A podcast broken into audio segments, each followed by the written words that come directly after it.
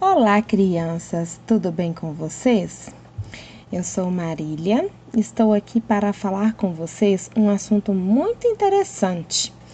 Hoje nós vamos ter a nossa aulinha de português com um tema muito legal. É sobre o gênero textual cartaz. Você sabe o que é cartaz? Para que serve? Onde que encontro esses cartazes? O que será isso em nossas vidas? Nos influencia?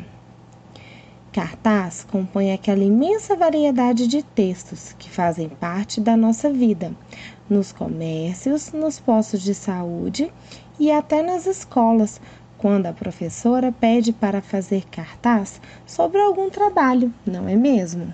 Então vamos lá. O cartaz em nossa vida tem a função de nos alertar de abrir nossos conhecimentos, de nos indicar alguma coisa boa para contar ou alguma coisa para tomar, como as campanhas de vacinação, que são divulgadas em cartazes.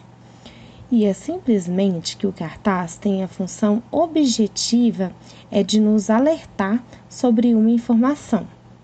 O cartaz chama a atenção porque é grande, tem letras coloridas e imagens.